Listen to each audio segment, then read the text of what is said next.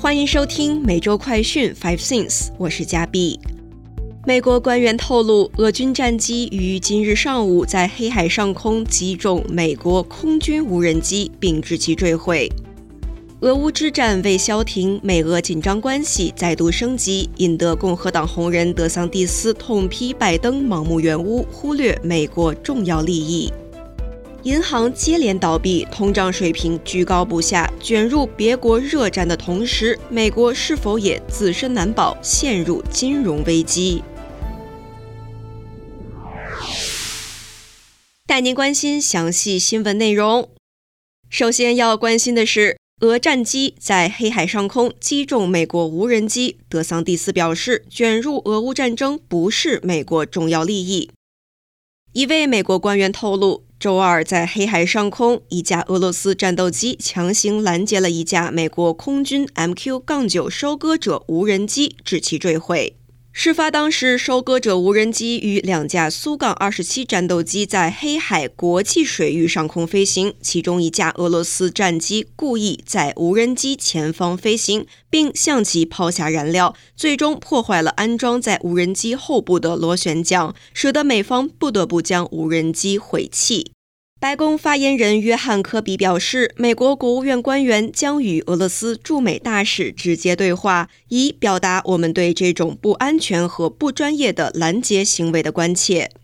目前，莫斯科方面暂未对此事作出回应，而可能角逐2024大选共和党提名的佛州州长德桑蒂斯前一天就曾表示，进一步卷入乌克兰和俄罗斯的领土争端，并非美国重要的国家利益。拜登政府只会对这场冲突提供资助的虚拟空白支票，没有任何明确的目标或问责，转移了对美国最迫切挑战的关注。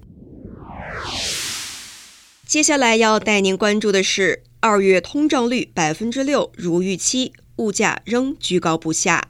劳工部于十四号公布，美国二月消费者物价指数 CPI 年增百分之六，低于一月份的百分之六点四。是去年六月以百分之九点一创四十年来新高后连八降，达二零二一年九月以来的最低点。剔除波动较大的食品与能源价格，核心 CPI 年增率从一月份的百分之五点六降至百分之五点五，创下二零二一年十二月以来的新低，符合市场预期。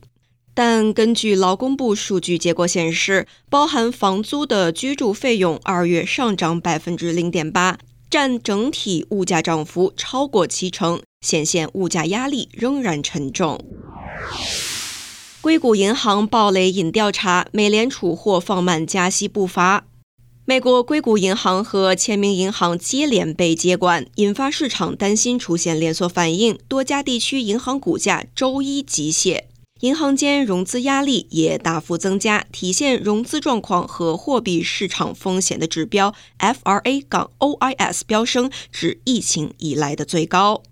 对此，美联储宣布将会就硅谷银行的监管进行深入调查，并在五月一号公布结果。此外，在银行暴雷事件的影响下，也引发市场对美联储下周放缓加息的猜想。继投资银行高盛之后，巴克莱也预计美联储下周会暂停加息，以等待局势平静后重新加息。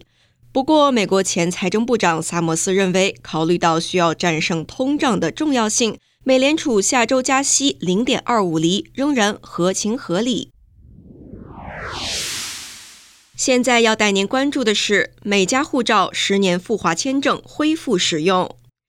为进一步便利中外人员往来，中国驻美国大使馆、中国驻加拿大大使馆发布通知称，决定自北京时间三月十五日零时起，就外国人来华签证及入境政策作出调整，恢复二零二零年三月二十八日前签发且仍在有效期内的签证入境功能。驻外签证机关恢复审发外国人各类赴华签证。口岸签证机关恢复审发符合法定事由的各类口岸签证，恢复海南入境免签、上海邮轮免签、港澳地区外国人组团入境广东免签、东盟旅游团入境广西桂林免签政策。这也就意味着，此前因疫情停用的十年内多次入境的护照签证，将从十五日开始重新恢复使用。